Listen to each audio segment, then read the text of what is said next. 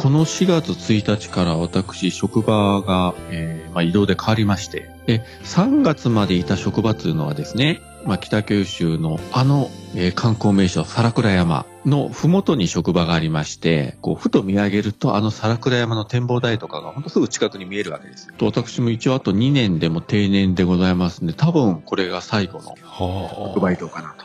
で、まあ収録ベースで実は今日収録してるのが金曜日なんですけれども、急にあの前任者から電話かかってきて、悪いけど明日の土曜日引き継ぎするから来て、ね。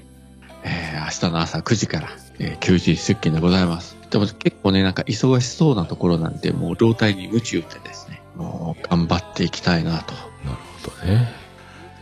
あーまあ、もうちょっと 頑張りますわ。ため息しか出ませんけどね。本当ためしか出ない、今この瞬間ですよ。まあ、張り切って、新年度を張り切っていきましょう。これは。はい、お互い頑張りましょう。はい、頑張りましょう。はい、それでは、えー素敵な春が始まりました。また来週です。来週お願いしますお願い。します。